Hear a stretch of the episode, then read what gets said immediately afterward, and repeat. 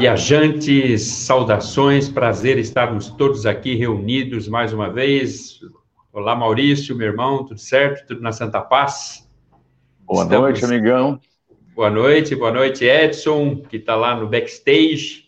Boa noite a galera que já está aqui, o Luiz Eduardo, o Joaci, a Lilian, o Luiz Leme. Boa noite, galera. Queremos cumprimentar a todos e vamos dar início a esse sétimo capítulo do estudo de obras espíritas e agora nós estamos fazendo o livro Nosso Lar, o sétimo capítulo do livro Nosso Lar. Um prazer imenso estarmos aqui interagindo, contamos com você, participe, interaja, construa pensamentos, que assim nós faremos um mundo mental melhor para todos nós. Com a palavra, o meu irmão, o meu irmão Maurício e os agradecimentos. Obrigado, brother. Boa noite a todos, a você, internauta. Nosso agradecimento é para você, internauta, que está aqui ao vivo. A gente pode ver o Luiz e tantos outros aí já aparecendo. William, ó, o William Pavei, grande abraço, amigão. A Elaine, a Eliana, é, a Ivone. Então, vê um, grande volume de pessoas aí entrando na nossa live ao vivo. Só temos a agradecer ao gran, grande Paulão, olha aí que legal.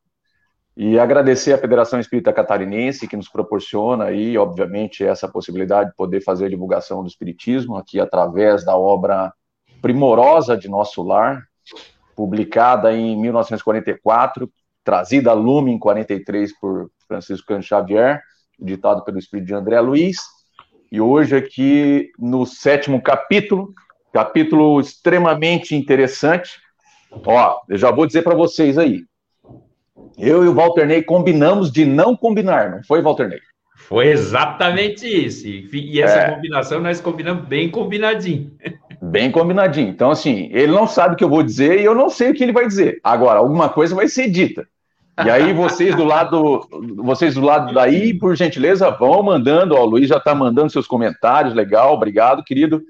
E vão mandando os comentários para que a gente possa aqui é, trabalhar sobre o capítulo. Bom, no capítulo 6, que foi o capítulo anterior, a gente pode ver que o Lísias, depois de uma grande reclamação ali do André Luiz, da, da vida, da dificuldade que ele estava passando, que parece bem a gente assim, né? Ó, a Maria Esther aí também, legal. E aí, Maria bem, Esther?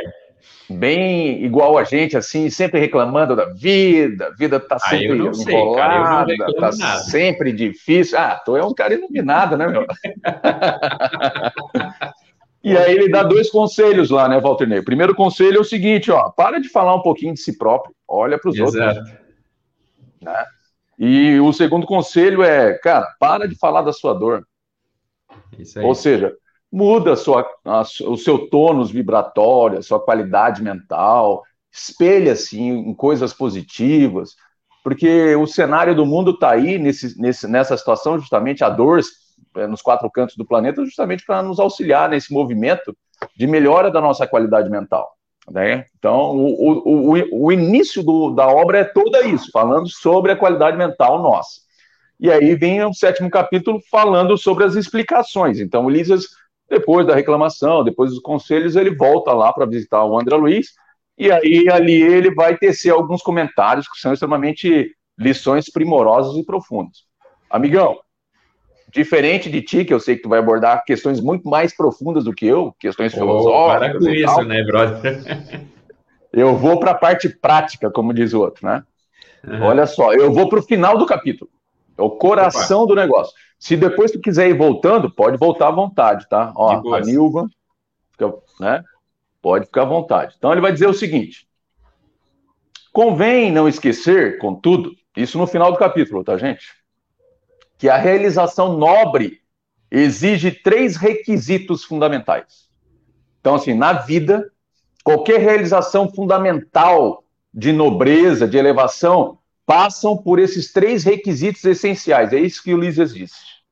O primeiro, diz ele, é desejar. Começa por aí. O primeiro é desejar. O segundo, saber desejar. E o terceiro, merecer aquilo que você deseja. Ou seja, diz ele, né? Ou por outros termos, vontade ativa, né? Então, desejar é vontade ativa, saber desejar é trabalho persistente e merecer é um merecimento justo. Cara, isso aqui dava certamente um livro, se a gente fosse escrever. Né? Dava um livro. Então, o que me chama atenção profundamente aqui é que ele começa sempre no ponto extremamente delicado de cada um de nós, que é o desejo. Eu te pergunto, você já parou para pensar o que, que você deseja durante o dia? Você já parou para pensar efetivamente o quão impactante o desejo é na nossa rotina? E não só isso, que muito do que acontece na frente, muito das nossas realizações partiu de um desejo nosso em algum momento? Algum momento brotou em você esse desejo e a partir desse desejo que as coisas aconteceram. Daí a gente vai lá e André Luiz, André Luiz não, desculpa, em Emmanuel, Emmanuel vai dizer o seguinte, em uma das obras lá, Pronto Socorro, de Emmanuel, tá? Que é um título lá da obra Desejo e Destino, uma das lições. Ele vai dizer o seguinte: muita vez solicitas orientação para a vida espiritual. Então a gente vai lá e quer orientação. A Michele, a Carla, tudo bem, gente? Boa noite. A gente vai lá e solicita orientação para o mundo espiritual. Entretanto, medita, diz ele. Desejando, sentes. Olha só. Desejando, sentes.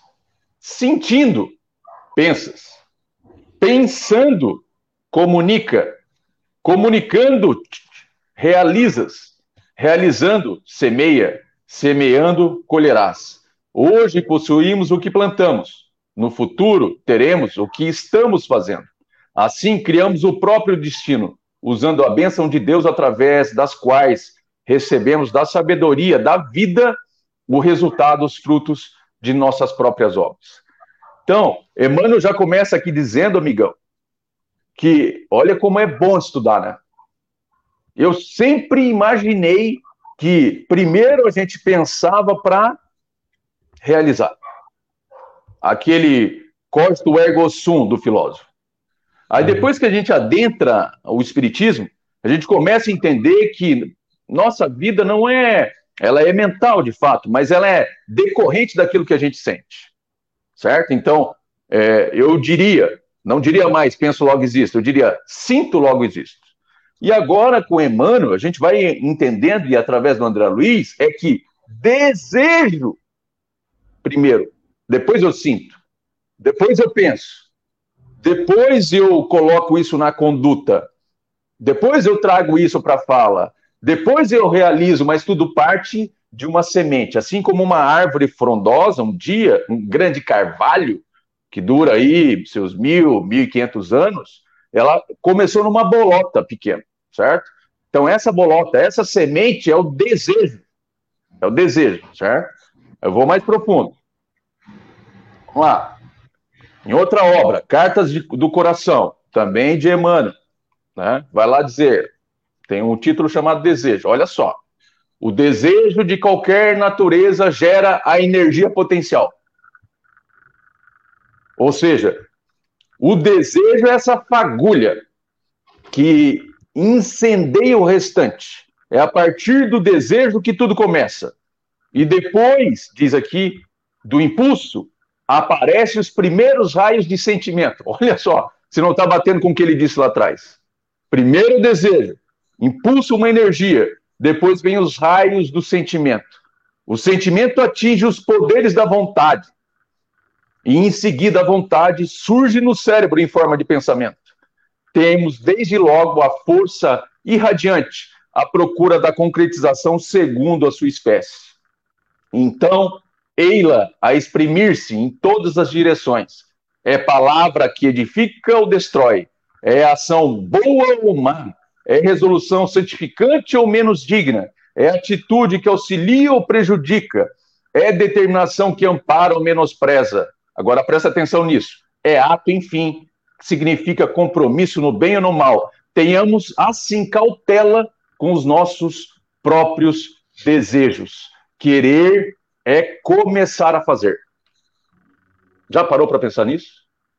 Que o fazer Um dia foi um querer? Então eu te pergunto, amigão, o que, que você deseja?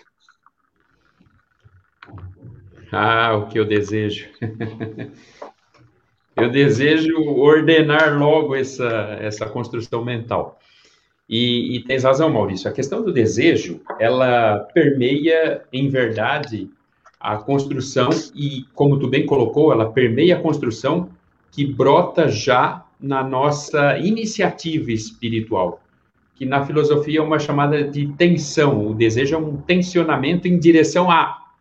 Então, é, quando tensionar aqui é no sentido de você, de, aqui eu vou usar a expressão o espírito, né? Como se o espírito tensionasse, ou seja, como se ele se contraísse para impulsionar, entendeu? É, é o primeiro ato dele, ele se contrai para depois expandir. Então, esse, é o, esse ato é promovido pelo desejo do espírito. E aí depois vem todas as sequências que tu estás tratando. Olhem só como é interessante essa questão, porque, como disse o Maurício, ele foi buscar lá no final a essência do, do capítulo. E ele tem razão, a essência do capítulo está ali em relação a tudo que permeia o nosso proceder. Mas vejam, só a título de curiosidade, para ver como é importante, ali no comecinho ele diz assim, deleitava-me quando o André dá uma olhada pela janela, né, e vê aquele, aqueles jardins, aquelas coisas bem feitinhas, deleitava-me agora contemplando os horizontes vastos, debruçado a janelas espaçosas. Impressionavam-me, sobretudo, os aspectos da natureza, Quase tudo melhorada cópia da Terra. Aqui, quase com certeza, ele colocou assim, mas é o inverso. Então, ele deve ter querido dizer o inverso. Que aqui é cópia melhorada, ah, perdão, aqui é cópia. Não há como ser uma cópia melhorada se lá está a origem. Então, lá é a origem e aqui é uma cópia piorada. Lá é, um, é o, digamos, a matriz, né? Mas, enfim, o que importa é a questão como ele descreve aquela, aquele ajardinamento, e ele diz assim: cores mais harmônicas, substâncias mais delicadas, forrava-se o solo de vegetação, árvores, pomares fartos, jardins deliciosos, coisas e tais, tais e coisas, e pássaros voando, tudo em estado de harmonia. Vocês sabem, e costurando com o que o Maurício colocou, vocês sabem por que, que isso era possível naquele ambiente? Vocês acham que era porque eles contrataram um paisagista excepcional? Vocês acham que é porque eles tinham um serviço de execução de jardinagem que cumpria fielmente o que estava designado no objeto do contrato? Na verdade, aquilo que ele descreve ali, e depois a gente vai ver em várias partes do livro, ele realça isso. Essa parte que ele descreve ali é a conjunção da construção de cada um. É a harmonia da construção mental da, da, da galera que mora ali, que reside ali, que está ali, que está atuando ali, e que está atuando conscientemente no ambiente. Sabe quando vocês vão visitar um lugar, seja uma praia?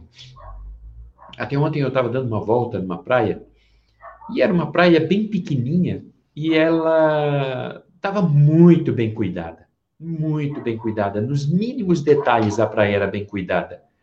Estava é, bem ajardinada, estava super limpa, enfim, todos os detalhes. É uma praia muito pouco é, visitada e tal, tinha os moradores locais. E eu percebi que havia uma espécie de acordo coletivo do pessoal daquela praia, do pessoal que residia ali no entorno daquela praia. O acordo coletivo residia justamente nisso, na compreensão de que todos deveriam participar do embelezamento e da manutenção da praia. Por isso a praia permanecia assim. Porque se a praia fosse depender daquela consciência do tipo, isso aqui é obrigação do Estado, isso aqui tem que passar caminhão de lixo, isso aqui, com certeza, ela estaria um caos. Com certeza, ela estaria uma bagunça. E essa, esse pequeno comparativo fecha muito. Quando eu li essa parte aqui de nosso lar, eu assim, das duas uma, ou essa galera já está sintonizada com essa consciência, ou eles leram o um livro, leram alguma coisa assemelhada, porque fecha muito com a natureza do comportamento coletivo.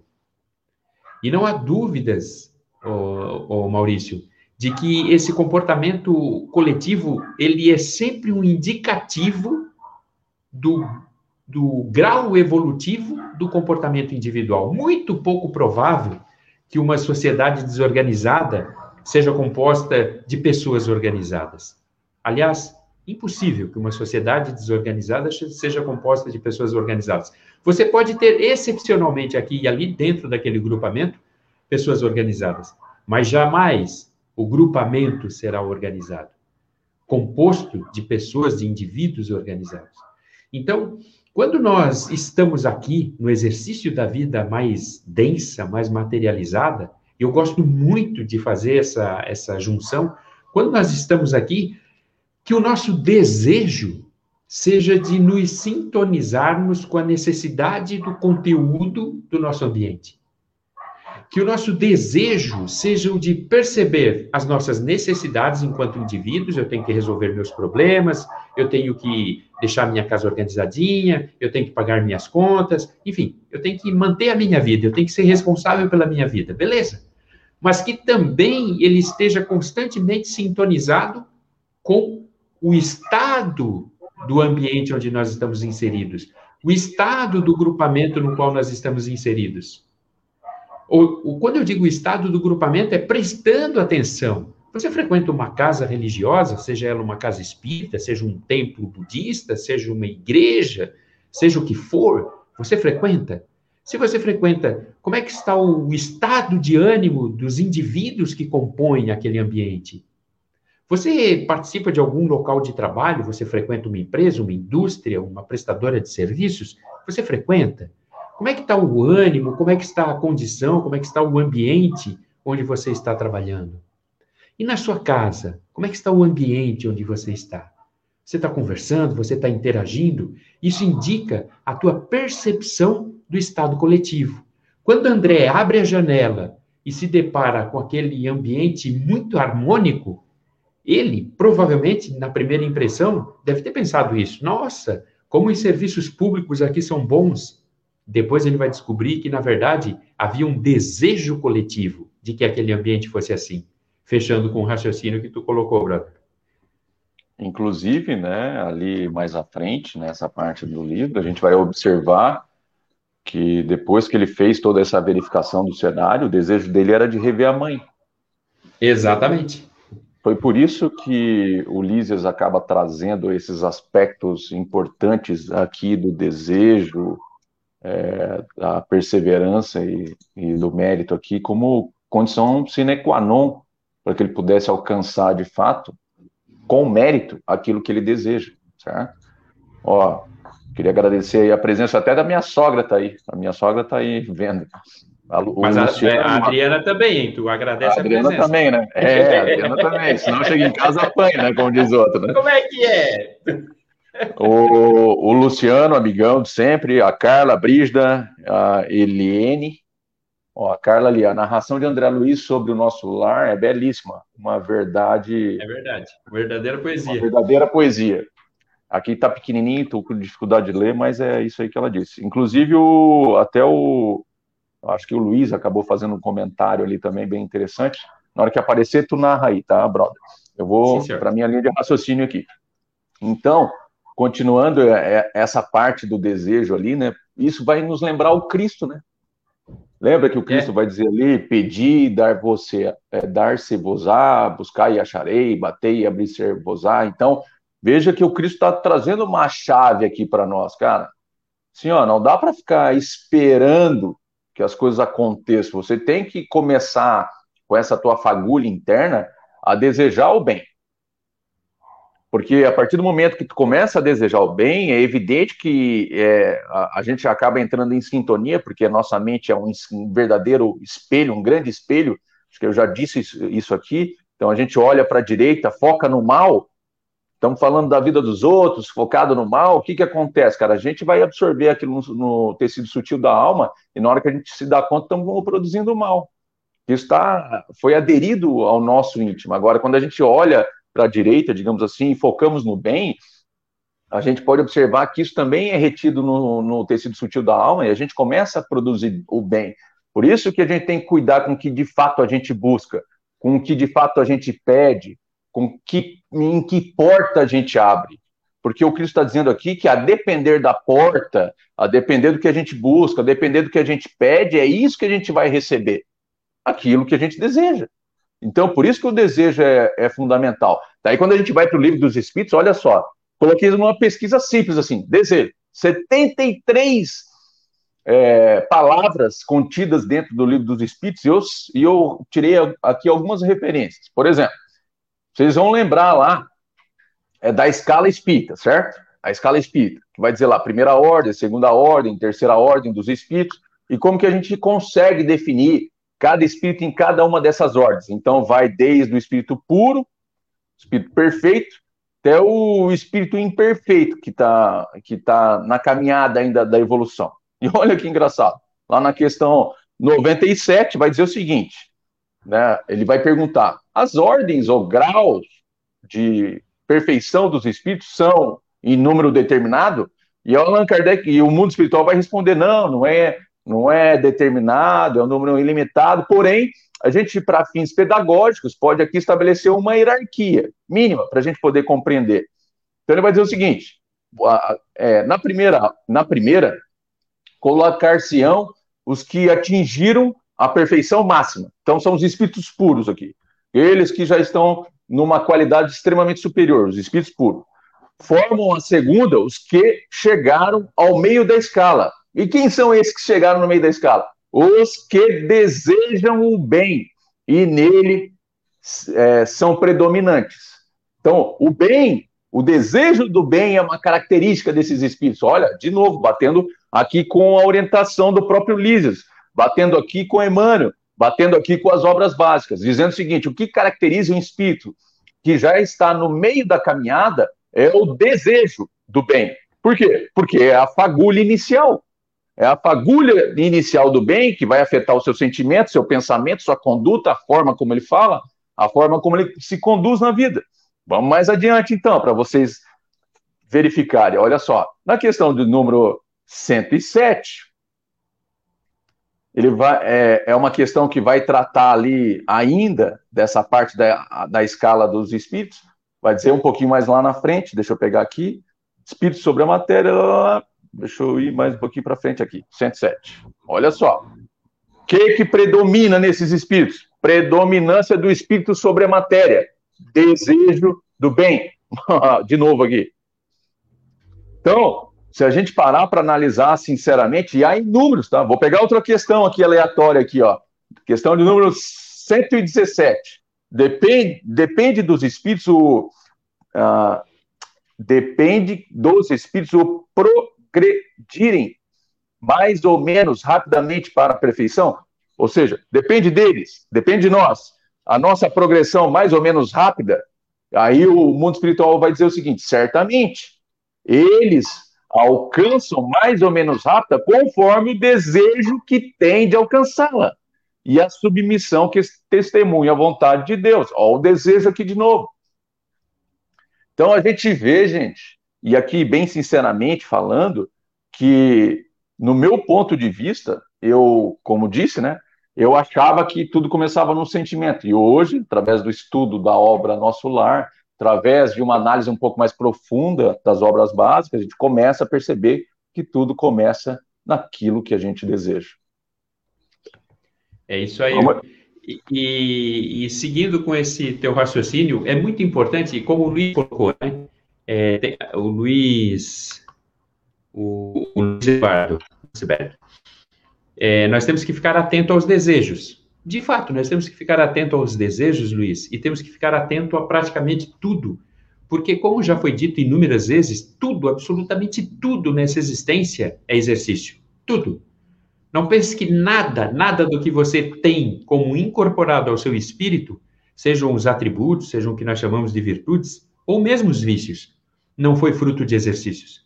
Tudo que você é, absolutamente tudo que você é, tudo que eu sou, tudo que o Maurício é, o Edson, enfim, tudo que nós somos, é fruto de milhares de anos de exercício. Sabe essas coisinhas ruins? É muito exercício para você tornar a ruim a pessoa que levante do prato exercício. Amar é exercício. Isso que você levante. Não. Tem que fazer exercício, você tem que ser determinado, você tem que todo santo dia desejar amar. Então, por conta disso, é que essa existência ela é muito rica. E por conta disso que essa existência. Amigão, salvo o melhor juiz, deu uma travada. O Edson ali pode confirmar, porque eu não entendi o que tu disse. Sério, de novo. Travou. Funcionou não? Sim, agora estou te ouvindo. Estou te vendo e te ouvindo. Tá, bem. Tá, tá vendo e ouvindo? Tá.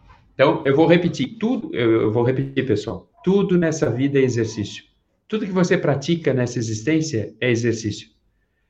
Todos os atos, dos menores aos mais profundos, é exercício. Nasce a partir do exercício. E por conta disso, que é importante nós termos a compreensão e aproveitarmos a existência, já que estamos dentro de uma existência, para praticarmos esse exercício constante da vida. Por quê? Porque aqui no texto, um pouco mais acima, o, o, o Lísias respondendo ao, ao André, ele diz assim: a morte, Lísias, o companheiro amável de todos os dias, não regateava explicações. A morte do corpo não conduz o homem a situações miraculosas, dizia. Todo processo evolutivo implica gradação. Estava se referindo a essa questão de o, o já achar que estava pronto para fazer determinadas coisas. Tudo é, é prática, tudo se faz a partir da compreensão de que nós estamos aqui justamente para isso. Então, as oportunidades surgem dioturnamente. Várias práticas que nós achamos que são tolas, que são minúsculas, que são desinteressantes, ou que não fazem menor razão de ser. Sabe quando tu está no colégio? Eu acho que tu já. Não sei se tu passou por essa experiência, Maurício. Eu passei, não foi uma nem duas vezes. Quando a gente estava lá, fazendo, estudando o complexo de Golgi na biologia, estudando trigonometria, nem faço ideia. Pois é, cara, eu estava estudando aquilo, eu assim, para que, que eu estou estudando isso, cara? Não serve para nada, nunca vou usar isso na minha vida. Era comum, a gente tá de, o professor dando uma aula lá e disse, eu nunca vou usar isso na minha vida, não serve para nada. Lamentavelmente, boa parte daquilo consistia um uma, uma partezinha de um todo. Se eu tivesse prestado atenção, eu não seria um doutor em biologia, não tenho dúvida disso. Mas compreendendo a biologia, isso facilitaria a minha compreensão de outros campos da ciência, de outros campos do conhecimento humano. Hoje, por exemplo, eu não seria presa fácil de qualquer notícia desarrazoada, de qualquer coisa, de qualquer ideia desarrazoada. Então, percebe? Tudo nessa vida é exercício. E quando ele diz que não é a morte que nos promove é, transformações miraculosas, ele está se referindo a isso. É a partir desse exercício constante aqui que a gente vai se qualificando em todos os campos, atuando em todos os campos. Não desperdice oportunidade. Se você está numa condição, se você precisa aprender sobre essa tecnologia que nós estamos usando, aprenda. Se você precisa aprender por que, que determinados comportamentos psicológicos influenciam tão negativamente ou tão positivamente no teu proceder, aprenda. Se você precisa fazer uma terapia, faça. Se você precisa é, aprender a fazer uma comida, enfim, gastronomia, não importa. A vida é um processo aberto, a mente só funciona aberta.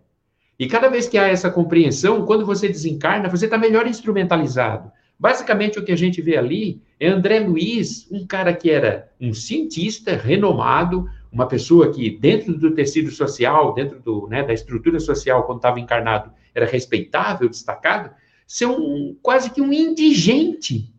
Não compreendia quase nada à sua volta. E nós estamos tendo a oportunidade de, ao ter contato com essa experiência, dizer: não, mas peraí, eu posso estar tá me ligando mais nas coisas. Posso aproveitar a oportunidade. E vamos combinar, né, Maurício? Nunca, é, pelo menos na minha existência, eu não lembro de uma oportunidade em que nós fomos é, exercitados ao máximo em todos os campos da vida. Nós estamos sendo exercitados no campo da tecnologia, no campo das novas é, atividades, no campo dos relacionamentos sociais, no campo dos, das questões emocionais. Nós são, estamos sendo testados em todos os campos. Então, está aí uma oportunidade boa para que a gente possa aproveitar e subir um degrauzinho. Valeu, Adriana, Luiz de novo, Renato Cardoso. Será que é o mesmo Renato Cardoso que eu conheço? Sim, travou, disse o Renato Cardoso. É, então não tem jeito, minha gente. Eu, ó, eu prometo para vocês, porque eu já pedi para o meu eletricista vir aqui, cabia tudo, tá?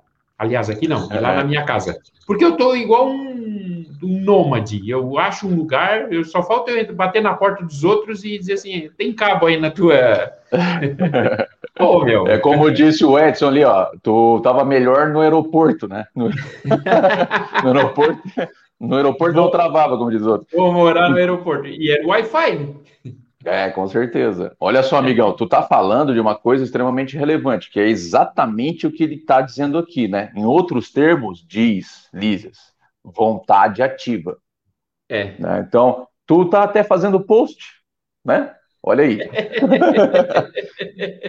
não sei se é tu ou se é a mulher, né, que tá fazendo post por ti, mas alguém tá fazendo post alguém aí. Tá fazendo post bonitinho, né, cara? Então não sou eu. Por quê? Porque o André Luiz, ele estava lá reclamando, lembra? Estava é. reclamando, sentado. É igual aquela ideia do cachorro, sabe? A ideia do cachorro que está sentado no prego, daí o cara chega, olha assim e pergunta: Não, engraçado, por que aquele cachorro está sentado no prego? É, porque ele vai responder: é, porque não está doendo o suficiente para ele levantar. Então, a dor, a dor nos faz justamente perceber que, cara, é hora de levantar e ter uma vontade ativa. E a vontade ativa não é qualquer vontade aqui, é a vontade da prática do bem.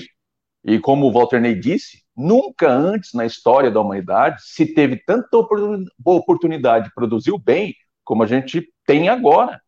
Olha quanta dor, olha quanta dificuldade a humanidade está passando. Olha para o seu lado. Para de reclamar da vida, para de olhar para a sua dor e olha para a humanidade passando pelo momento extremamente difícil agora e que precisa da tua cooperação. Ou tu acha que o Cristo vai se materializar aqui? Cristo age na vida do outro através das tuas mãos. É como diz o Bezerra de Menezes: caminha através dos seus pés, ajuda através das suas mãos. Ele precisa de você e de mim para cooperar nesse planejamento de desenvolvimento da humanidade. Mas ele continua aqui dizendo: não é só trabalho ativo, é persistência.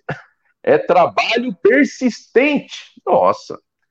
Gente, Aí eu lembrei do Cristo novamente, quando ele vai dizer o seguinte, lá em Mateus 24, 13: Mas aquele que perseverar até o fim será salvo.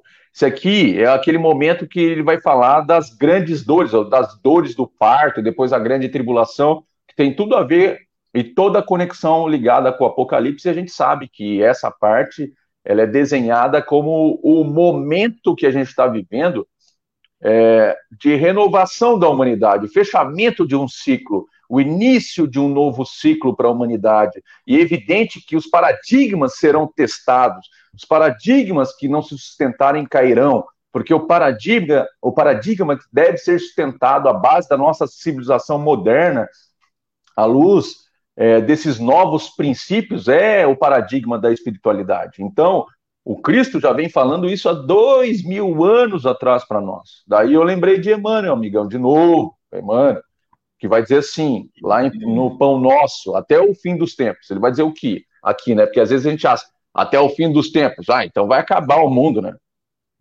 É o final dos tempos, então vai acabar tudo, vai explodir o planeta, né? Aquela, aquela visão pessimista da humanidade, vai acabar a nossa civilização, vai... não é isso que ele estava falando. Então preste atenção aqui em Emmanuel.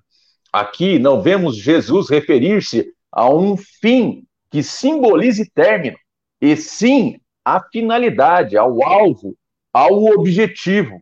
O evangelho será pregado aos, aos, pregado aos povos para que as criaturas compreendam e alcancem os fins superiores da vida. Eis porque apenas conseguem quebrar o casulo na condição de animalidade aqueles espíritos encarnados que sabem perseverar Aqueles espíritos que sabem justamente, né? Se a gente parar para analisar, pegue aí o objetivo material da vida de vocês. Você acha sinceramente que alguém consegue atingir o sucesso que alguém consegue atingir o topo, que alguém consegue atingir a uma realidade é, superior na sua condição física, senão pela perseverança constante. Aquele indivíduo que persevera todo dia, insiste, ele sabe, ele tem um alvo, ele tem um objetivo, ele tem um propósito, e ele vai lá naquele propósito. Então, o que o Cristo está dizendo aqui para nós, aquele que perseverar até o fim será salvo, é aquele que persevera no bem constante, sabe, Walter Ney? Aquele cara que, tipo assim, ó, o mundo o mundo está em dificuldade, a gente sabe, faz parte do processo da evolução humana. A dor vai nos abraçar até a perfeição, gente.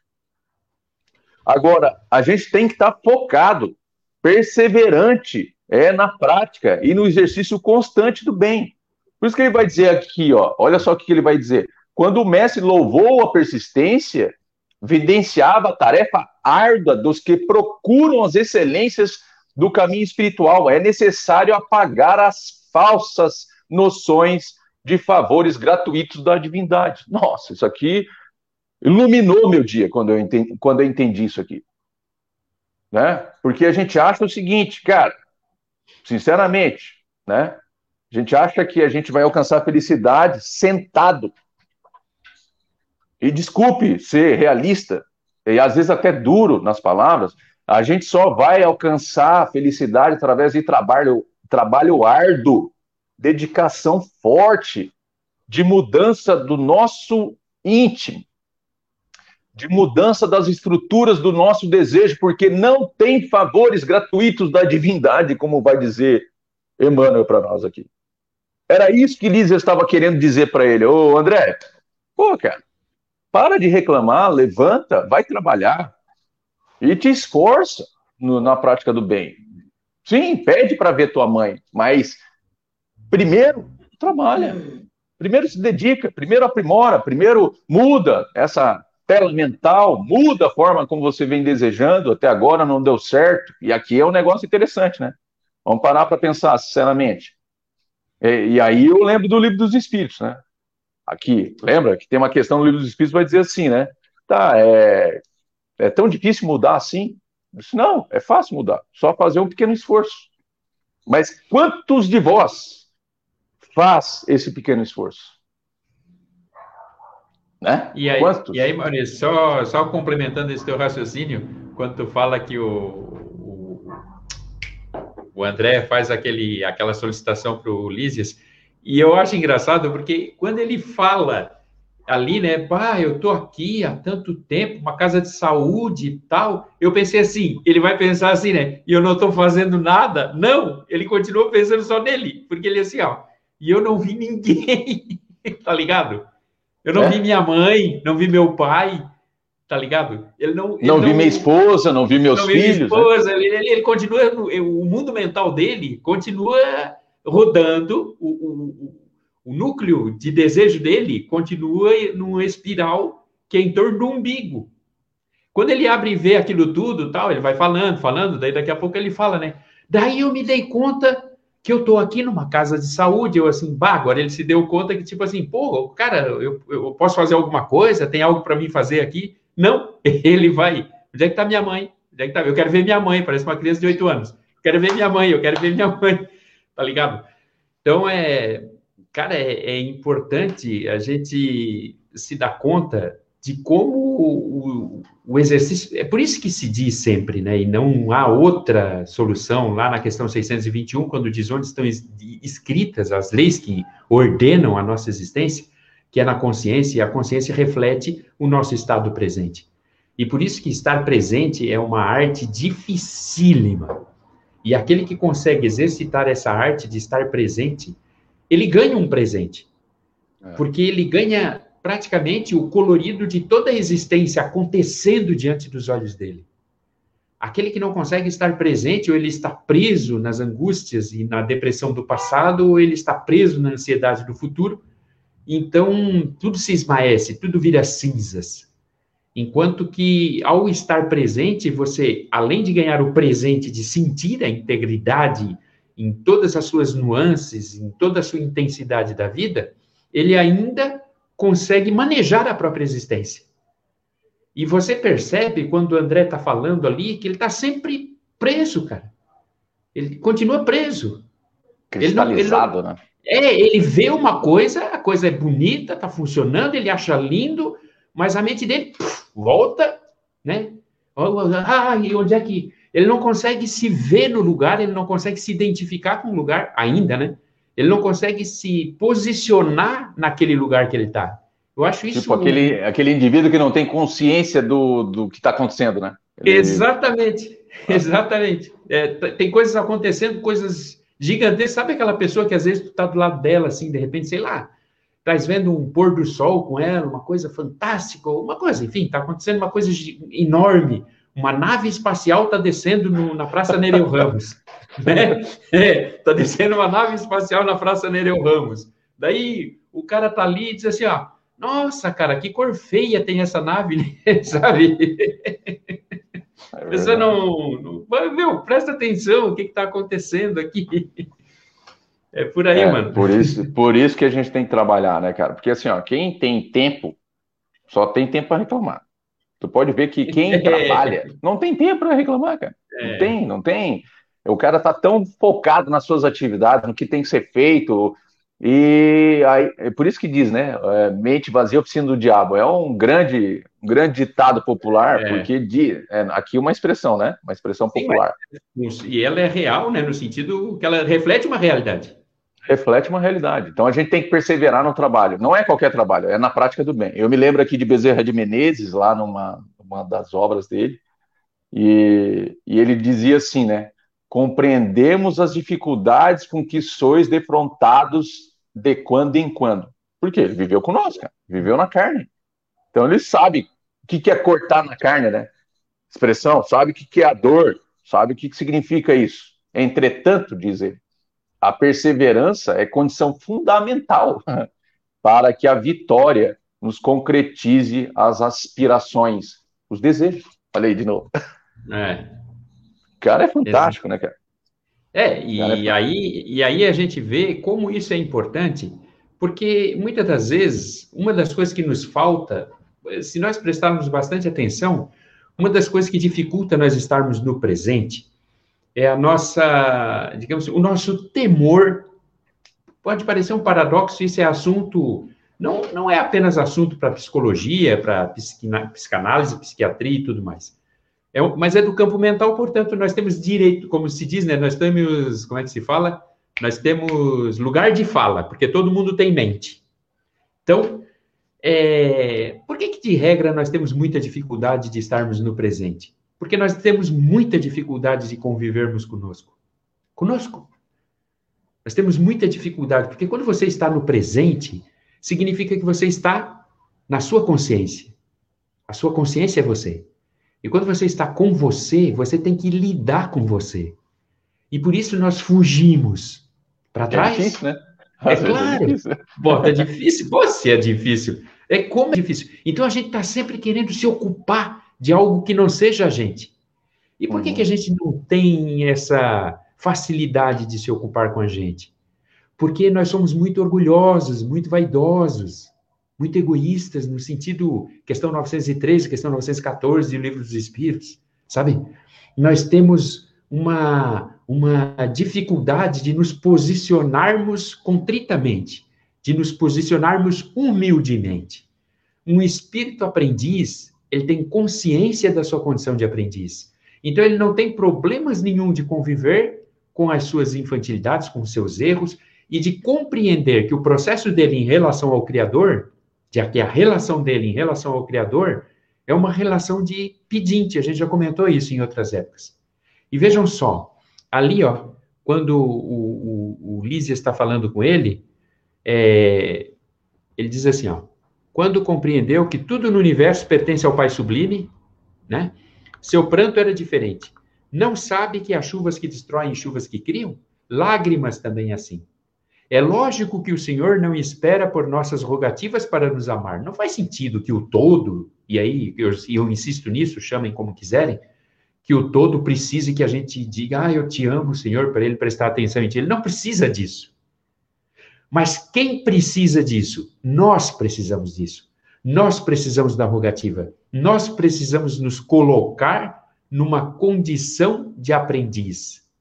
Nos colocar numa condição receptiva. E quando você se coloca como aprendiz, quando você se coloca numa posição humilde, quando você verbaliza isso, você sintoniza. Hum. É por isso que é necessário essa condição. E isso só é possível se você está no presente. Quando você consegue isso no seu presente, você consegue conviver com você. Que vamos combinar, né, gente? Ao fim e ao cabo de tudo, de tudo nessa existência, tudo. Você pode considerar as pessoas mais importantes, tudo, tudo, absolutamente tudo na tua existência. O que realmente te interessa é tu. É tu no sentido de, tipo assim, eu tenho que aprender a conviver comigo. É como diz o Maurício. Da onde vai surgir o desejo? Não é de ti? Então, a melhor forma de tu fazer isso bem feito, como é que é? É tu te relacionando bem contigo, nego. É, Senão não vai rolar, né? Então, quando ele diz ali, olha, não é que Deus depende do teu pedido, da tua rogativa. Quem depende do teu pedido, da tua rogativa, é tu. Mas não como um processo para dizer que tu é inferior, mas como um processo de tu ouvir a tua condição de aprendiz. Né? É verdade. E não só isso, né? Por isso que o Cristo dizia, né? Amar o próximo como a si mesmo. Tem como amar o outro se não tem relação contigo próprio. Exatamente. Olha aí, Adriana, o que, que a Adriana está dizendo aí? Também carregamos muitas crenças limitantes, que muitas vezes não nos deixa no presente. Também. Cara, quem já leu lá é, o, aquele autor americano conhecido psicólogo, Marshall, vai ver exatamente isso aí. Né? Que a gente tem que. Tem, tem crenças que são passadas pela nossa educação, ou que a gente vai adquirindo no curso do, da, nossa, da nossa evolução aí, intelecto, né? Que a gente para naquilo ali, cristaliza naquilo ali, e é o que o André Luiz está aqui, ó. É, é uma questão limitante da vida dele, entendeu? Então ele, ele tem dificuldade de sair disso aqui. A Carla vai dizer: eu tenho que me amar, aprender a viver comigo. Perfeita linha de raciocínio. Tem que é isso aí. No fundo é isso aí. A gente tem que aprender a se amar mesmo. Tá? Mas para a gente conseguir concluir, falta só nove minutos, amigão. Ele então vai falar da vontade ativa, vai falar do trabalho persistente, vai falar do merecimento justo. Então, é, desejar, saber desejar e ter merecimento. Que o indivíduo fica aqui, ó. Ah, eu quero ser rico. é? É. Então fica aquele desejo. Ele, o cara desempenha toda a atividade possível, o cara se esforça, o cara vai à luta. Cara, mas aí tu tem que entender que existe uma contabilidade aí divina das experiências anteriores. Certo? Então, se a gente for analisar, a gente está em débito com a providência divina. E quem te diz que chegar à condição de riqueza material é o melhor para ti nesse momento? É. Tá? Às vezes o cara, para ter uma condição material, precisa de muita maturidade, gente. Por quê? Porque muitas das pessoas que eu conheço se perderam justamente quando estavam em condição material é, de relevo e de expressão. Se perderam, perderam a família, destruíram o lar, é, perderam os filhos. É, os filhos às vezes entram pelos caminhos da droga, das questões fáceis da vida. Cara, muita coisa acontece quando o cara tem, tem recurso financeiro no bolso. E eu te digo o seguinte: vai numa casa, vê se não é assim, vai numa casa pobre, tá? Tem 10 pessoas comendo lá. É sogra, é cachorro, é vizinho. Cara, tu vai na casa de um cara rico, é ele e a empregada servindo muitas vezes, ele na solidão do negócio, porque, cara, é. assim, eu não preciso de ninguém. Não, e tu ah. vai lá e nem água, né? Tu fica duas horas conversando não dá água. Daí tu vai na casa do, do, do mais, né? No mais, ali, como tu falou, chega lá é bolinho, é pão de milho, é uma festa, cara. Não se sabe de onde brota aquilo. É verdade. Eu lembro uma vez que o Walter Ney foi lá em casa, lá, né, Walter Ney? Foi lá, a Adriana fez um monte de coisa e tal e tal, foi ver tudo à base de camarão. Daí o Walter chegou assim, ah, não como camarão. Ferrou, né, cara? Ferrou. Vamos correr atrás de pizza e pizza, vamos à luta. Vamos atrás de virar, mas é sacanagem também, né, cara? O cara, o cara chega lá, visita, chega lá cheia de frescura e sai, não, camarão eu não posso comer. Ah, meu filho, é então vai ter é, pão d'água. É melhor do que sair pintado, né? Cara cheio de bolha por causa do traços lá. Cara, merecimento justo, certo? Guarda isso no coração. Eu me lembro de uma das mensagens lá em Contos e Apólogos do Irmão X, que fala sobre a escolha do Senhor. Então era mais ou menos assim. No mundo espiritual, diversos seres já mais elevados foram para uma reunião, eram seres é, que vinham do catolicismo, do protestantismo, que vinham lá do budismo, do, de Confúcio, de Maomé, eram seres que tinham alcançado elevações. Só que nesses conclaves, esses seres, diferentemente do que acontece aqui na Terra, né, que a gente se degladeia por questão religiosa, religiosa, lá havia uma verdadeira fraternidade. E de repente chega um ser que destoa daquela galera, sabe? Um cara totalmente diferente. Vai ver o cara não estava com, com roupa bem trajada, o cara estava numa condição extremamente de extrema miséria era um tal de Ebraim. Né? E esse cara, quando chegou ali na porta, né, primeira pergunta que o, que o ser angélico fez para ele, interrogando ele, é de que igreja ele pertencia na terra. E aí ele vai responder assim: Para que a pergunta? inquiriu o forasteiro com humildade. O senhor deseja entender é, a resposta do, do anjo aqui, né? O Senhor deseja entender com que um dos visitantes do lar divino estamos nos relacionando, por ordem, os nomes daqueles que mais profundamente o amaram no mundo. Então ele queria buscar os seres que mais amaram o Senhor no mundo através das religiões, que esses seres seriam, de certa forma, referen reverenciados. Daí ele diz o seguinte: que o Senhor me perdoe a ingratidão e a dureza, suspirou o velhinho mas o sofrimento dos meus irmãos não me deu oportunidade de pensar nele. Em quem? No Mestre. Nunca pude refletir na sublimidade do paraíso, porque o deserto estava cheio de aflição e de lágrima. Em verdade, não podemos situar-se na relação dos que amaram um benfeitor eterno, mas colocaremos o teu nome, diz o anjo, no pergaminho como alguém que amou imensamente o seu semelhante. O ancião mergulhou a cabeça nas mãos, soluçou, reconhecido, enquanto os companheiros presentes comentavam o estranho procedimento daquele que fizera bem, sem que se, sem se lembrar sequer da existência de Deus. Contudo, depois de longos minutos de expectação, vasto grupo de mensageiros divinos penetrou o átrio, engalanado de flores, de cânticos de júbilo, trazendo larga faixa com o nome grafado em características de luz. Era o nome do velhinho chamado Ibrahim al-Mandeb. Pretendia o Senhor conversar com ele. Por quê? O que importava aqui não é só glorificar Deus. É também mas o que importava aqui era representar Deus na terra, auxiliando o seu irmão em, em dor e sofrimento. Por isso que às vezes a gente não entende o significado do merecimento justo. Só tem justo merecimento quem trabalha em favor do outro, gente. É isso. O Walter Ney colocou aqui, a gente tem que aprender a se relacionar conosco. Perfeita linha de raciocínio. Mas não se esqueça que é um tripé de relacionamento, tá? É com Deus, conosco mesmo mas a gente jamais pode esquecer que o merecimento justo e verdadeiro acontece quando a gente desenvolve o trabalho em favor do outro. É aqui que o negócio muda de figura para a nossa existência. A Brígida, um tapa na hipocrisia, a Brígida falando.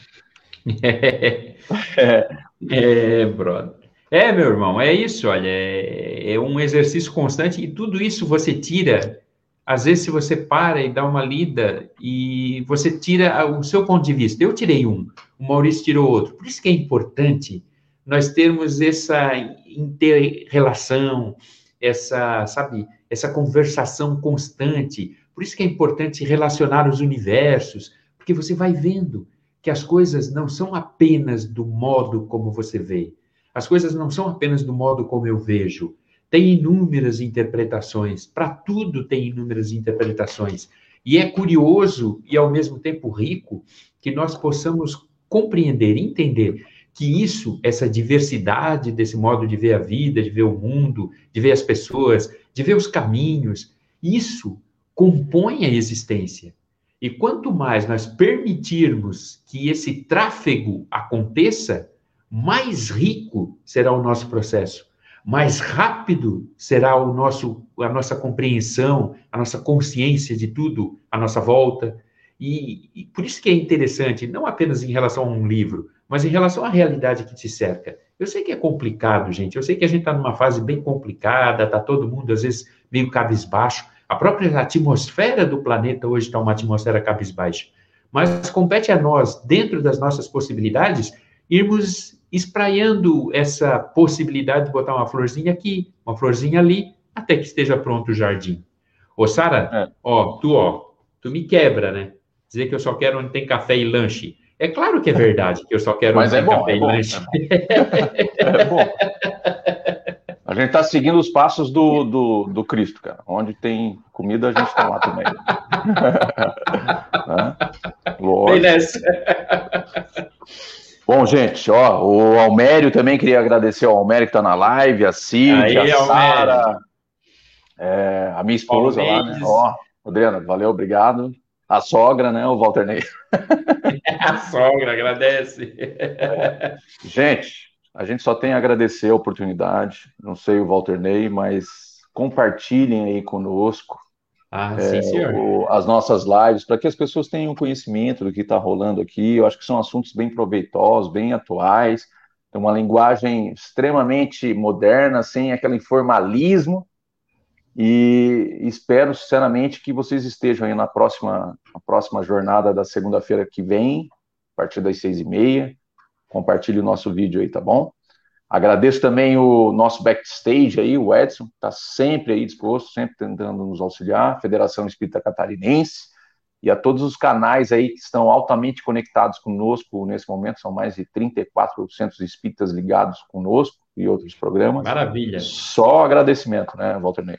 Só agradecimento. Muito obrigado, de fato, a todos, a interação. E o mais importante de tudo, a interação. Valeu, meu irmão, obrigado mesmo. Tu estás fazendo, nós aqui estamos fazendo um trabalho bom, tu estás fazendo um trabalho melhor. Não, tamo junto, tamo junto. Valeu, um abraço, galera. gente. Nos vemos no próximo capítulo. Capítulo 8. Ah, deixa eu dizer aqui qual que é o capítulo. Vamos fazer a chamada. Organização 8, de serviços. Como dizia antigamente, mão no verde. Capítulo 8, falamos junto, mão no verde. É. Vamos lá, galera. Um Tchau.